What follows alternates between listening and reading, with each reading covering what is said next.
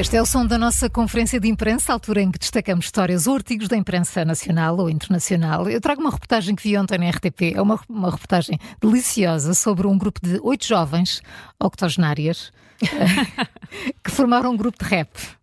Uh, e que já são celebridades da internet. Vivem numa pequena aldeia a 4 horas de Seul, a capital uh, da Coreia do Sul. Um, Vestem-se t-shirt preta, correntes, de, correntes ao pescoço, e lá vão elas. São só senhoras. Senhoras, meninas, sim. Meninas. Os movimentos de rap estão lá todos, todos certos. E eu, com aqueles movimentos, são jovens com oito décadas de vida, uh, agricultoras por, de profissão e rappers por gosto. As duas realidades tocam-se e as as Sete Princesas, assim se chama o grupo, fazem rap para falar da vida no campo e do isolamento dos mais velhos. Eh, na, na, tradicional Coreia do Sul. E é divertido ver como estas jovens octogenárias combatem o passar dos anos, mas. Um, ehm, a realidade que as acompanha e a história delas foi tudo menos risonha e ao fim de tantos anos o estatuto de celebridade está a servir também para contar tudo aquilo que viveram eh, desde não poderem ir à escola até muitas outras privações e restrições eh, que passaram ao longo destes 80 anos, mais de 80 anos. Já têm clube de fãs, eh, vão a programas de televisão, fazem vídeos para o YouTube. Tudo tem servido para alcançar o estatuto de celebridades locais e isto tem sido uma surpresa para os mais novos. Na peça vê-se uma neta eh, destas, destas, celebridades a dizer que não acredita como é que a avó pode ser mais famosa e ter mais seguidores do que ela nas redes sociais. Ela que tem tantos seguidores no TikTok. A Coreia do Sul é uma das sociedades mais envelhecidas do mundo e estas jovens fazem o que lhes compete inspiram os mais velhos e, e tentam afastar-se a solidão com, com esta força do ritmo e do rap. Uh, tem de ver o vídeo, vale mesmo a pena. É uma reportagem da, da RTP, está disponível no site Fantástico. do canal, está muito giro mesmo. Júlio, e tu o que escolheste? Olha, eu escolhi uma viagem, eh, vem no Jornal Notícias e tem a ver com, bem, para aqueles lados também, mas mais para o Japão. Então. Eh, e com Fukushima, ficou na história como o uhum. local onde se deu o maior desastre numa central nuclear do Japão há, em 2011, portanto, já lá vão 12 anos, eh, na sequência, como se lembram, de um, de um sismo. Ora, a região é agora uma das principais estâncias eh, turísticas do país. Entretanto, multiplicaram-se os resorts. Há milhares de pessoas que todos os anos vão até Fukushima na maioria, claro, japoneses, não é? Mas há muitos turistas estrangeiros também. Eh, o objetivo é captar cada vez mais visitantes estrangeiros. De resto, fica uma hora e meia de, de Tóquio. Eh, tem outras eh, afluências, tem, tem outras cidades com, que, que, também, enfim, têm influência de lá, outras cidades têm ligação com Fukushima. Pós 12 anos, a maioria dos empresários, toda a gente abandonou a região, eh, mas os empresários, sobretudo, abandonaram todos os seus negócios na altura. Acontece que agora estão quase todos a regressar, assim como estão a regressar, claro, os eh, turistas. A linha ferroviária foi, entretanto, remodelada e eh, reativada, hum, e por isso há mais gente a ir. Eh, diz que o percurso também é famoso pelas paisagens inesquecíveis que atravessa, eh, atravessando desfiladeiros.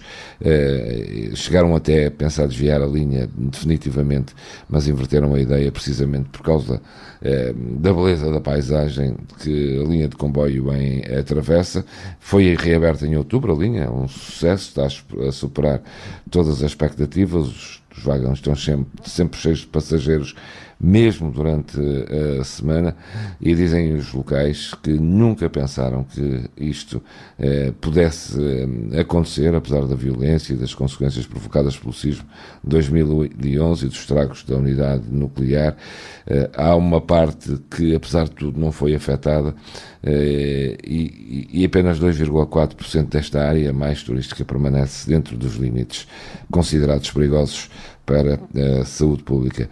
Ainda assim, esta recuperação de Fukushima é considerada um recorde depois de tudo que aconteceu há 12 anos e hoje está-se a tornar num local de atração de turista onde muitos, onde milhares de pessoas já estão a ir entre japoneses e estrangeiros. Muito bem, pego eu agora. Vamos olhar aqui para hum, Vamos olhar para as nossas política, eleições, é? vamos atualizar aqui as audiências dos debates. Carla, tu já falaste disto Sim. logo nos primeiros dias. Eh, há dados novos, entretanto, uh, estão Aliás, porque eu falava de, de, audiências de debates anteriores, não de relativos anteriores. a estas eleições. Exatamente. Curiosa e... para perceber o que é que está a acontecer. Um, são, são bons dados, são. Uh, mostram que de facto os debates e a política uh, atraem audiências de alguma maneira.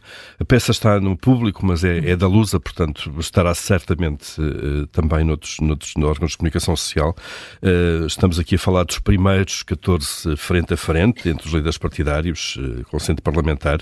Ora bem, no total, estes 14 frente a frente, estamos a reportar-nos já agora até, dados até domingo, domingo passado. Um, no total já foram vistos, esses 14 debates foram vistos por 6 milhões 850 mil espectadores.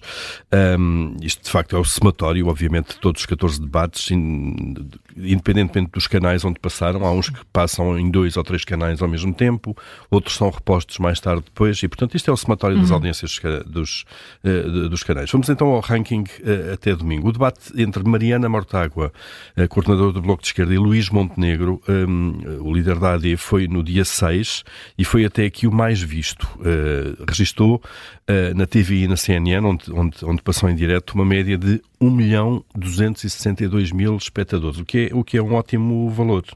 Uh, isto são números alcançados uh, pelo futebol, certamente, mas depois disso só por alguns formatos de grande entretenimento do domingo Sim. à noite. Uh, tipo Big Brother, os, os, os Masterchefs e por aí fora. em bons dias desses formatos. e, portanto, é um ótimo, é um ótimo conteúdo para, para a audiência, o que significa que há muita gente com interesse nestes debates e, obviamente, haverá uns com mais interesse do que outros. imagino que este dos que, a priori, este daqueles que já foram realizados até agora terá despertado mais interesse, ou dos que despertou mais claro. interesse, pelo antagonismo normal entre, entre a AD e o, Bloco, e o Bloco de Esquerda. Um, portanto, na TVI, uh, quando foi transmitido este, este debate, teve um share, um share de 20,8%. O que é que isto significa?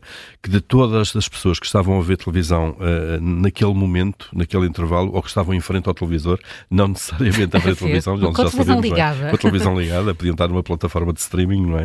Uh, isso significa que, de facto, um quinto das pessoas estava a ver o debate, 20%, uma em o cada 100 é, pessoas. O que é, o que é de facto é muito ótimo, bom, é muito bom, é muito bom. Logo depois, neste, neste ranking, aparece o, que, o, debate entre uh, Pedro Nuno Santos, o líder socialista, e Rui Rocha, uh, da Iniciativa Liberal, uh, que também foi visto por quase o valor do anterior, aqui 1 milhão 218 mil espectadores. Portanto, um, um nível também muito bom, aqui umas, uns milhares pequenos de diferença. Cá está também a perspectiva do antagonismo entre Pedro Nuno Santos e Rui Rocha. Depois, o terceiro debate opôs Luís Montenegro a Inês Sousa Real, portanto, líder da AD e líder do PAN, com 930 mil espectadores. Portanto, são números uh, muito, muito bons uh, de audiências, uh, o que significa de facto que as pessoas vão, vão seguindo com interesse eh, mesmo sendo eventualmente muitos debates, há críticas um bocadinho depois para todos os gostos, ou que são muitos, às vezes são poucos, ou que são curtos, que neste são caso, dos 25 uh, minutos a 30 minutos. Esses, esses três são aqueles que tiveram depois mais rasto em termos de, de, discussão sobre frases que foram ditas, acusações que foram feitas, são de facto aqueles que tiveram, que duraram depois mais tempo na discussão mediática é e pública. Talvez aqueles que de facto que opuseram maior antagonismo, claro, não é? Exatamente. Em termos ideológicos, e não nos faltam dois ou três até ao fim da, da hum. série. E já agora, recuperando aqueles dados que tu, eh, que tu, Carla, já aqui trouxeste, de facto, os debates nas legislativas de janeiro de 2022, portanto, as últimas antes destas, as eleições deram maioria absoluta ao PS, tiveram um total de 20 milhões de espectadores, um, e o debate principal entre António Costa uh, e Rui Rio foram vistos, esse debate foi visto por 3 milhões 334 mil pessoas, o que é muito, muito bom às vezes nem jogos da seleção importantes chegam a este, chegam a este valor. Portanto, são, são, neste caso está no público eh, eh, estes dados, obviamente vão sendo atualizados dia a dia, daqui a uma semana, eh, ou menos de uma semana. Dia 23 Dia 23 termina e lá aí teremos de facto o ranking dos, dos debates mais vistos, mas para já estão a despertar muito interesse. Thank you.